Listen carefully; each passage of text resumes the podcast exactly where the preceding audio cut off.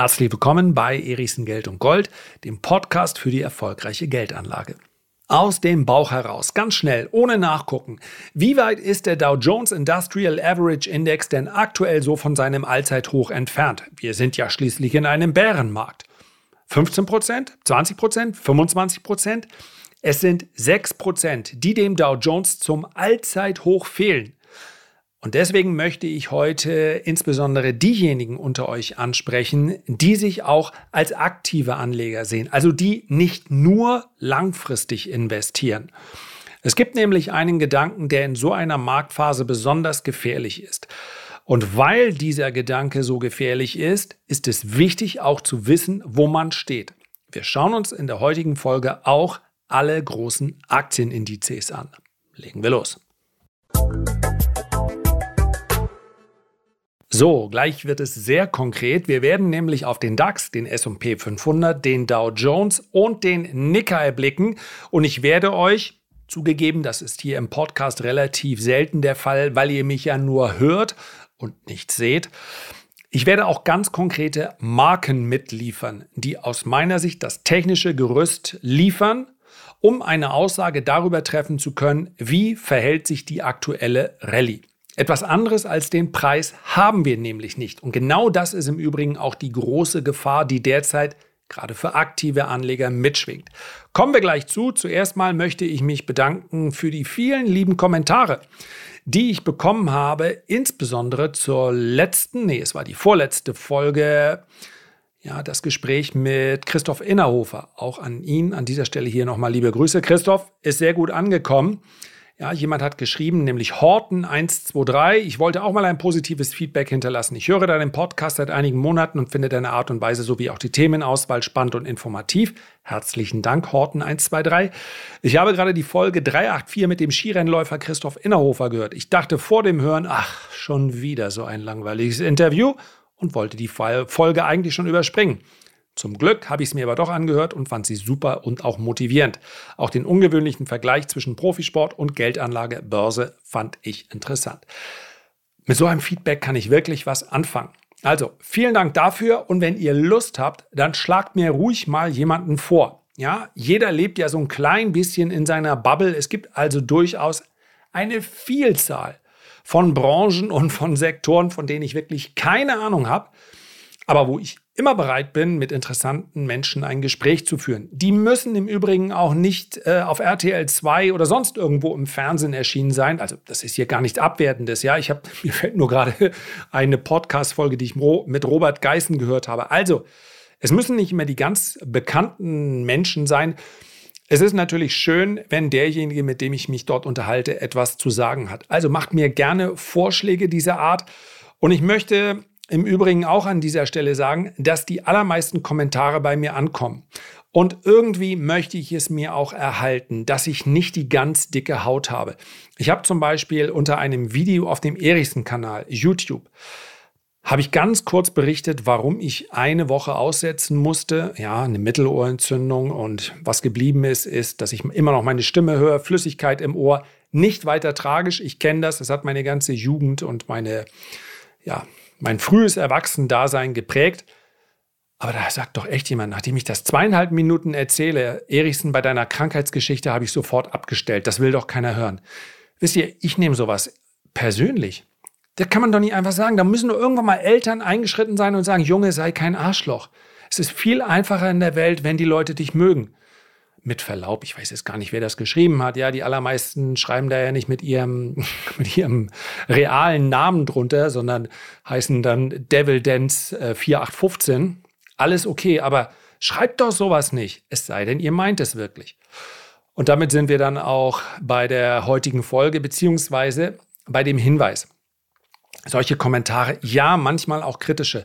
Aber für mich ist das nach wie vor unheimlich motivierend. Also, falls ihr euch die Zeit nehmen möchtet und ihr nicht gerade Devil Dance 487 oder wie auch immer er hieß, heißt, und mir einen um die Ohren hauen wollt, ja, dann nutzt gerne die Chance. Ich glaube, aktuell kann man bei Spotify und bei Apple kann man Sterne vergeben oder ein Feedback hinterlassen. Ein Feedback hinterlassen, glaube ich, sogar nur bei Apple. Also ihr seht, so sehr bin ich da auch nicht im Thema drin, aber Wenn, dann freue ich mich einfach. Für mich ist das motivierend, ob nur Mittel, Mittel, äh, mit Mittelohrentzündung oder ohne. So, und jetzt sind wir aber auch beim aktuellen Thema. Ich möchte jetzt nicht nur einfach die charttechnische Analyse durchziehen. Aber was heißt hier nur? Die Analyse des Preises wird meines Erachtens unterschätzt.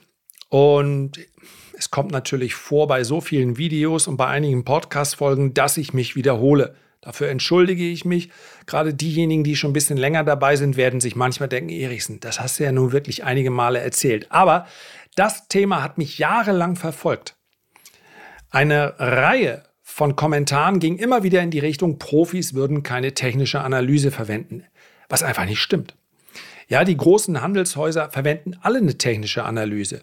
In der Regel wird man natürlich, gerade wenn es um langfristige Investitionen geht, sein Hauptaugenmerk auf das fundamentale Umfeld legen, eines Unternehmens oder auch das Makroumfeld, wenn man Entscheidungen darüber treffen möchte, welche Branche man übergewichtet und so weiter und so fort. All das gehört natürlich dazu und eine Mischung, also hier interdisziplinär vorzugehen, ist natürlich absolut sinnvoll. Aber seid doch mal ganz ehrlich, vielleicht bekommt ihr ja so wie ich eure Zeitung digital. Und da macht euch mal die, die Mühe, oder ihr glaubt mir jetzt einfach, und ihr nehmt stichpunktartig die Ausgaben der letzten 12 bis 18 Monate und schaut immer mal rein, egal ob es das Handelsblatt ist oder eure Tageszeitung.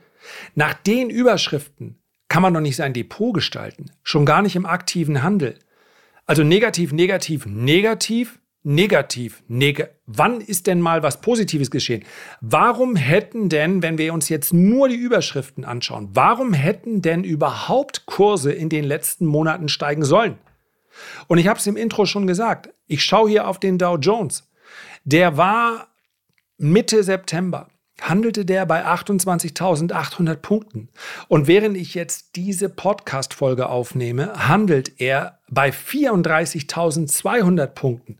Das ist eine Rallye von fast 20 Prozent. Und zum neuen Allzeithoch fehlen noch 6 Prozent.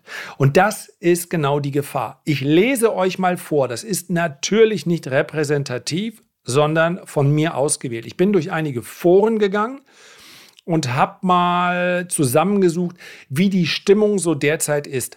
Das sind Privatanleger, die hier geschrieben haben. Einfach nur alles hier ein bisschen rauskopiert. Also, was erwarten Privatanleger, wie sich die Börse in den nächsten Monaten verhalten wird? Fangen wir mal an. Die Quartalszahlen fürs vierte Quartal dürften katastrophal ausfallen, beziehungsweise das sind dann ja oft die Quartalszahlen fürs dritte Quartal, die dann da gemeldet werden. Also spielt keine Rolle. Die Quartalszahlen werden ähm, brutal negativ ausfallen. Jahresendrallye wird es nicht geben. Hier ist noch reichlich Luft nach unten. Der innere Wert von Aktien liegt weit unterhalb des aktuellen Niveaus. Solche Sachen. Meine persönlichen Favoriten. Der innere Wert der Aktien liegt weit unterhalb des aktuellen Niveaus. Die Rezession ist sicher. Es wird Anfang 2023 nochmal richtig rappeln im Karton. Rezession, Rezession, Rezession, Rezession, Rezession. Rezession. Leute, wieso sollten Aktien denn jetzt steigen? Die Notenbanken haben noch lange nicht fertig. Wie sollten Aktien denn steigen, wenn den Leuten aktuell das Geld ausgeht?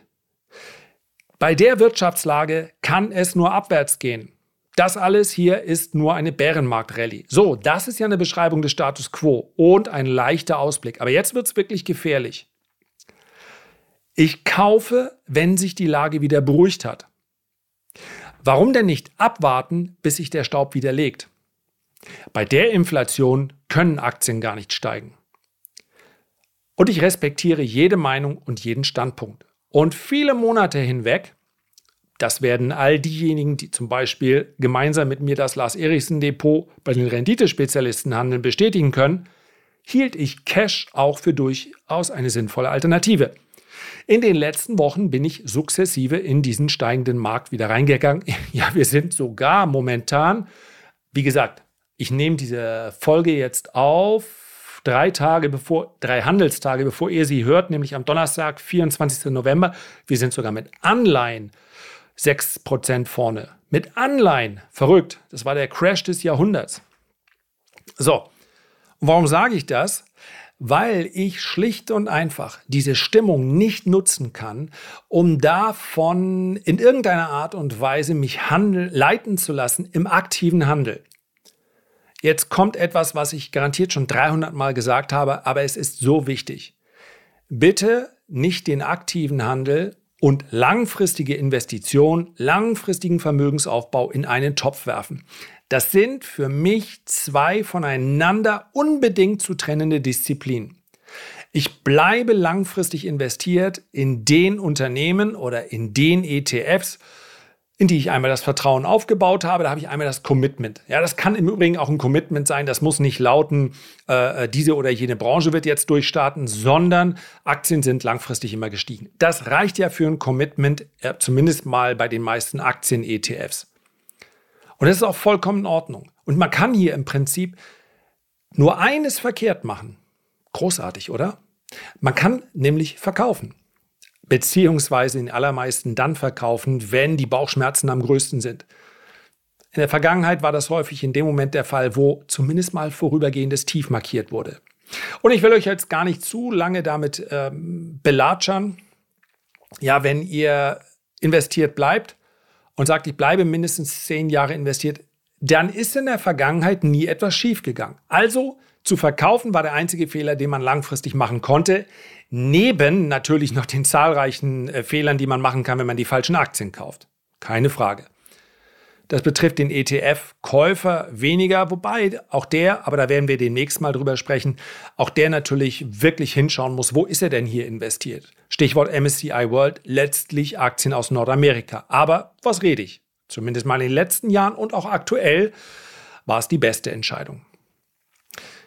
Bei demjenigen, der langfristig investiert in Einzelaktien, ist die Gefahr, etwas falsch zu machen, ebenfalls sehr, sehr groß weil er eben bei Einzelaktien sie auf die völlig falschen Pferde setzen kann. Keine Frage. Aber auch hier müssen wir ja mal davon ausgehen, er hat gelernt, vielleicht konnte ich ja zum Teil dazu beitragen, dass er diversifiziert sein muss, unterschiedliche Währungsräume, unterschiedliche Sektoren, möglichst nicht zu offensiv und spekulativ, das funktioniert nicht in der langfristigen Anlage, dann kann auch da nichts schiefgehen. Schwankungen gehören mit dazu. Aber das war's. In der aktiven Anlage und das sage ich als jemand, der nichts gegen eine gepflegte Spekulation hat, kann man aber unglaublich viel verkehrt machen. Und ich bin mir ziemlich sicher, es wird unglaublich viel verkehrt gemacht. Und deswegen habe ich gesagt, die drei Sätze, die ich euch, euch gerade am Schluss vorgelesen habe, das sind die gefährlichsten. Ich kaufe, wenn sich die Lage beruhigt hat. Die Börse schaut bis auf die wenigen Momente, und schaut mal gerne auf einen Chart eurer Wahl, wie wenig und wie selten diese Momente tatsächlich aufgetreten sind. Wir sprechen nämlich von einem Crash. In einem Crash schaut die Börse oft nur für einige Stunden nicht mehr in die Zukunft, sondern sie ist dann überfordert damit, den Status quo, also eine Nachricht, mit, die, mit der keiner gerechnet hat, einzupreisen. Und das passiert dann überstürzt. Alle müssen raus, viele müssen auch tatsächlich raus. Ja, viele große Adressen, die dann aufgrund der Volatilität sagen, jetzt ist das Risiko zu groß, ich muss mein Exposure, ich muss meinen Anteil im Aktienmarkt reduzieren. Die können sich das auch nicht aussuchen. Die können ja nicht ihre Anteils- bzw. ihre Aktionäre und diejenigen, die in diese Fonds investiert sind, dann anrufen und sagen, Freundchen, Freundchen, nun bleib doch mal ganz ruhig, hier tranquilo, Baby. Das läuft nicht. Wenn die Leute ihre Anteile verkaufen, dann müssen die Fonds mitverkaufen. Und das ist dann so eine Kettenreaktion, gegen die kann man nichts machen. Deswegen sind solche Crash-Erlebnisse, solche Ereignisse praktisch auch immer eine Kaufgelegenheit. Ja, weil einige rausgequetscht werden, rausgezwungen werden aus ihren Positionen, die wollen das vielleicht gar nicht, teilweise sogar wieder besseren Wissens. Und davon kann man durchaus profitieren. In allen anderen Marktphasen, im Übrigen auch in Bärenmärkten, schaut die Börse in die Zukunft.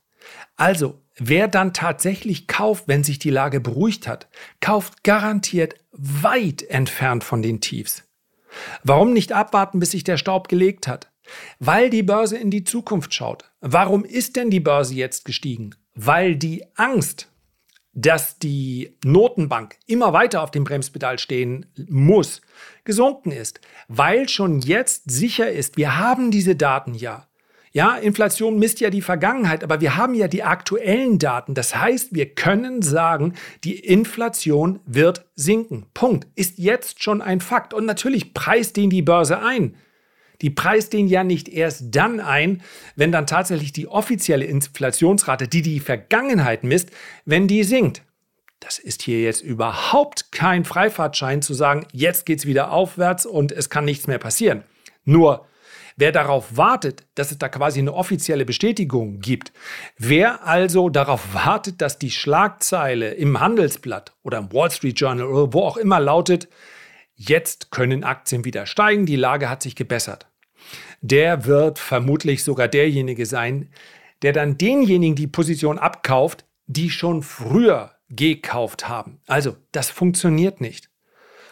Und die Inflation, beziehungsweise die Messung der Inflation ist mal überhaupt nicht geeignet, um eine Aussage darüber zu treffen, ob Aktien steigen können oder nicht. Das ist ein sehr komplexes Thema. Bei einer dauerhaften Inflation von 7, 8, 9 oder 10 Prozent ist es massiv belastend für die Börse.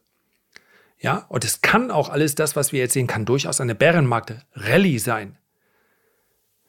Aber ich kann schlicht und einfach nicht darauf hoffen, dass sich irgendwann dann die Luft aufklart und dann ist es ja, die Quartalszahlen dürften besser werden, Inflation kommt runter, die FED, ja, die hat mittlerweile eine Zinspause eingelegt. Ja, dann, na dann, Mariechen, wollen wir doch mal wieder kaufen. Das wird nicht funktionieren, das hat noch nie funktioniert. Die besten Kaufkurse bekommt man in dem Moment, wo man zähneknirschend kauft. Das ist nun mal so. Und deswegen möchte ich euch jetzt mein Gerüst, und ich weise hier darauf hin, fetter Disclaimer. Das hier ist jetzt keine Garantie dafür, dass es so kommt. Und ich mache hier auch keine Rallye-Ansage. Die hätte ich im Übrigen auch viel früher machen müssen, ja. Der äh, Dow Jones ist ja schon stark gestiegen, der DAX auch. Aber was ich mit diesem Gerüst, Gerüst erreichen will, ist, dass ihr euch vielleicht damit beschäftigt, mit dieser Analyse des Preises damit ihr ein Gerüst habt, damit ihr sagen könnt, okay, oberhalb dieser Marke ist die Wahrscheinlichkeit groß, dass es weiter aufwärts geht. Und ich möchte auch an dieser Stelle sagen, die optimalen Kaufkurse hat man definitiv verpasst. Für den Moment, der aktive Handel schaut auch in die Zukunft, aber keine zehn Jahre. Es interessiert mich wirklich überhaupt nicht. Und damit meine ich, ich habe mich null Sekunden mit der Frage beschäftigt, ob der Boden jetzt drin ist oder nicht. Who cares? Ich kann für den Moment jetzt nur sagen, dass die Indizes ein positives Bild abgeben. Und was ich noch dazu unter fundamentalen Aspekten hinzufügen darf, ist, und diese Daten sollte ich mir immer mal raussuchen, sind die allermeisten eigentlich sehr bullisch oder sehr bärisch. Privatanleger sind ziemlich bärisch. Privatanleger werden aber auch häufig als letzte dann wieder bullisch. Aber die institutionellen Marktteilnehmer die sind zu großen Teilen auch noch an der Seitenlinie. Und was werden die machen müssen, wenn die Kurse weiter steigen? Richtig, sie werden dann in die steigenden Kurse hinein Positionen aufbauen. Und das ist gerade im letzten Quartal und zum Jahresende hin oft ein Effekt, den wir beobachten. Denn du kannst dich natürlich nicht hinstellen als Fondsmanager und sagen, Mensch, das war aber ein schwieriges Jahr. Oder dann stellen diejenigen, die in deinem Fonds investiert sind, die Frage, ja, mag sein, aber der Dow Jones ist nur noch 3, 4, 5, 6 Prozent unter seinem Allzeithoch entfernt. Warum steht denn bei dir ein Minus von 25 Prozent und du wirst überhaupt nicht investiert? Freundchen, was ist los mit dir? Hast du dein Händchen verloren? Ja, deswegen in steigende Kurse hinein werden dann große Adressen oft gezwungen, ebenfalls, selbst wenn sie denken, oh, ich bin zu spät dran, Du musst dann kaufen. Und deswegen ist dann in dem Moment auch nicht so wichtig, wie die FED sich verhält, die Zinsen, die Energiekrise. Das sind natürlich alles große Makrothemen. Aber für den Moment sind es dann eben solche kleinen, einfachen Effekte wie der Kurs steigt, die dann dazu führen, dass die Kurse weiter steigen. Und nochmal, es ist keine Rallye-Ansage, die käme auch echt zu spät. Es ist nur die Vorstellung, dieser technischen Analyse anhand jetzt von vier Beispielen und damit eine Anregung, sich damit zu beschäftigen, um zusätzlich vielleicht zu dem fundamentalen Bild, welches man sich macht, dann auch nochmal ein Bild des Preises sich zu erstellen. Ja? Und dann sprechen wir eben über die Chartanalyse. Und das machen wir jetzt im Schnelldurchlauf. Keine Sorge, ich werde nicht über komplizierte Indikatoren sprechen, sondern einfach nur über Kursstände. So, Ich habe es gesagt, während ich diese Podcast-Folge aufnehme, wann ist eigentlich heute Thanksgiving? Nee, morgen ist Thanksgiving, ne? Also sehe ich hier wahrscheinlich den Future, genau, den sehe ich. 34.194 Punkte ist der Dow Jones. Und jetzt kommt richtig dicke. Der Dow Jones wird auf ein neues Allzeithoch steigen. Diese These, diese Arbeitsthese vertrete ich so lange, bis er per Wochenschlusskurs unter 32.400 Punkte abrutscht. Ja, er ist über sein letztes Zwischenhoch aus dem, vom 15. August, also aus der Woche, ich schaue hier auf Wochencharts, angestiegen und solange er darüber bleibt, ist das bullish. Es ist im Übrigen auch der stärkste Index. Das liegt daran, dass hier auch die Industriewerte, insbesondere die Ölwerte, die sich trotz des fallenden Ölwertes, äh, der, der, äh, trotz der fallenden Ölkurse, ja, geradezu unglaublich halten. Also entweder ähm, ist der Markt so rational, dass er sagt, die Erdölproduzenten verdienen dennoch gut, oder der Markt denkt, dass die Ölpreise demnächst wieder steigen. Eins von beiden. Aber es ist schon verrückt, wie massiv der Ölpreis abgegeben hat und dennoch halten sich die Aktien. Das nennt man mal relative Stärke. Im SP 500 haben wir es, ja, der ist noch weit von seinem August-Hoch entfernt. Und deswegen möchte ich es hier ganz simpel halten. Während ich hier diese Podcast-Folge aufnehme, handelt er bei 4027 Punkten. Und ich bin bullish für den SP 500, solange er per Wochenschlusskurs oberhalb von 3760 Punkten handelt. Ja, das ist meine persönliche Arbeitsthese und wichtig, dass an dieser Stelle, bevor wir gleich auf DAX und Nikkei kommen, ich habe es gesagt, ich habe in schwache Kurse hinein. In Bärenmärkten geht es nicht anders. Man kann in Bärenmärkten nicht auf prozyklische Kaufsignale warten. Das funktioniert nicht. Da ist man immer zu spät dran. Habe ich Positionen aufgebaut, zum Beispiel in der Bankaktie, zum Beispiel in einigen Ölaktien. Ich habe es schon gesagt, in der Anleihe. Aber ich bin auch nicht in dem Lager, dass ich sage, dieser Bärenmarkt muss auf jeden Fall vorbei sein. Ich habe es euch schon gesagt, ob das Tief drin ist oder nicht oder ob wir nochmal neue Tiefs sehen, interessiert mich alles nicht. Was mich jetzt interessiert, ist nur diese Bewegung. Die kann in drei Wochen wieder vorbei sein, aber als jemand, der in der aktiven Anlage unterwegs ist, ist drei Wochen ja ein Zeitraum, wo ich dann durchaus etwas mitnehmen kann. Deswegen bitte, ich arbeite in solchen Marktphasen immer mit Teilgewinn. Ja, das ist meine Herangehensweise. Einige sagen auch, hm, wenn ich 5 oder 10 Prozent habe, nehme ich den ganzen Gewinn mit. Wichtig ist nur, dass das Chance-Risiko-Verhältnis am Anfang klappt. Wir kommen zu sehr ins Detail. Niemand, der sich mit der aktiven Anlage noch nie beschäftigt hat, muss damit ausgerechnet im Bärenmarkt beginnen, obwohl es vermutlich noch eine Marktphase sein wird über einige Jahre hinweg, wo die aktive Anlage interessant ist. Aber wichtig, ja, das ist jetzt, das hier ersetzt nun garantiert nicht die äh, das intensive Auseinandersetzen mit dieser Thematik. Also wer mit Stopsetzung und Zielen und so weiter nicht so viel am Hut hat oder mit Limits, der beginnt jetzt bitte nicht und sagt, ich suche mir mal was raus, womit der Dow Jones, äh, womit ich davon profitieren kann, dass der Dow Jones steigt. Das hat der Erichsen in seinem Podcast gesagt. Aber ich glaube, diejenigen, die länger dabei sind, kommen auch nicht auf die Idee, so etwas zu machen. S&P 500. Dann schauen wir auf den DAX, der ist ebenfalls nicht so schwach. Er hat sich vom Tief massiv erholt. Auch da, weil wir ja relativ industrielastig sind. Und ich finde sogar, der DAX ist herausragend stark, wenn man schaut, dass die recht hochgewichteten Automobilwerte hier überhaupt nicht mitgelaufen sind. Mache ich demnächst eine Folge, lass mir gucken, weiß ich schon wann, weiß ich vielleicht schon wann. Da, da, da, da, da. Nee, das mache ich vielleicht auch als Video. Ja, fragen sich nämlich ganz viele warum diese, es gibt ja einige deutsche Aktien, die wirklich extrem günstig sind, sogar Marktführer und extrem günstig, aber mache ich ein Video drin, da muss ich ein paar Charts und Bilder zeigen. Also, der DAX ist jetzt in diesem Moment live bei 14.522 Punkten und damit ist er an dem wichtigen Widerstand, um den es geht. Ja, stärker als der S&P 500 übrigens der ist da ja noch nicht angekommen an seinen Hochs aus dem August. Und äh, der DAX hat, ist hier schon mal gewesen im Juni und auch schon mal gewesen im März. Und jetzt sind wir wieder da. Ganz einfach. Tages-, nein, Wochenschlusskurs oberhalb von rund 14.600 Punkten setzt weiteres Potenzial auf der Oberseite frei. Sollte er von 14.500 Punkten wieder zur Unterseite abprallen, dann kann es auch relativ flott wieder in Richtung 13.200 gehen. Und wer daraus jetzt raushören möchte, oh, im DAX ist die Lage aber ein bisschen unklarer, ist sie letztlich auch, weil diese Rallye hier so schnell vonstatten gegangen ist. Ja? Also, so ein Widerstand, 14.600 Punkte, der muss ja nicht im ersten Anlauf überschritten werden. Zumindest mal ist es jetzt zu spät zu sagen, jetzt kaufe ich auch mal den DAX, jetzt, ähm, jetzt geht es durch die Decke. Ja? Der DAX war am 24. Oktober bei 11.800 Punkten, knapp darüber. Und jetzt ist er bei 14.500 Punkten. Ich glaube, der ergibt sich von selbst, selbst wenn man sich mit dieser Thematik nicht so sehr beschäftigt hat, dass das taktisch nicht so richtig schlau ist, dann 3.000 Punkte später einzusteigen.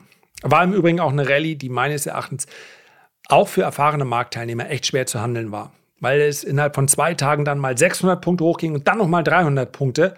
Und du wartest natürlich normalerweise immer auf so ein Ausatmen. Am Markt nennt man das Konsolidierung, um reinzukommen. Hier gab es aber fast keine.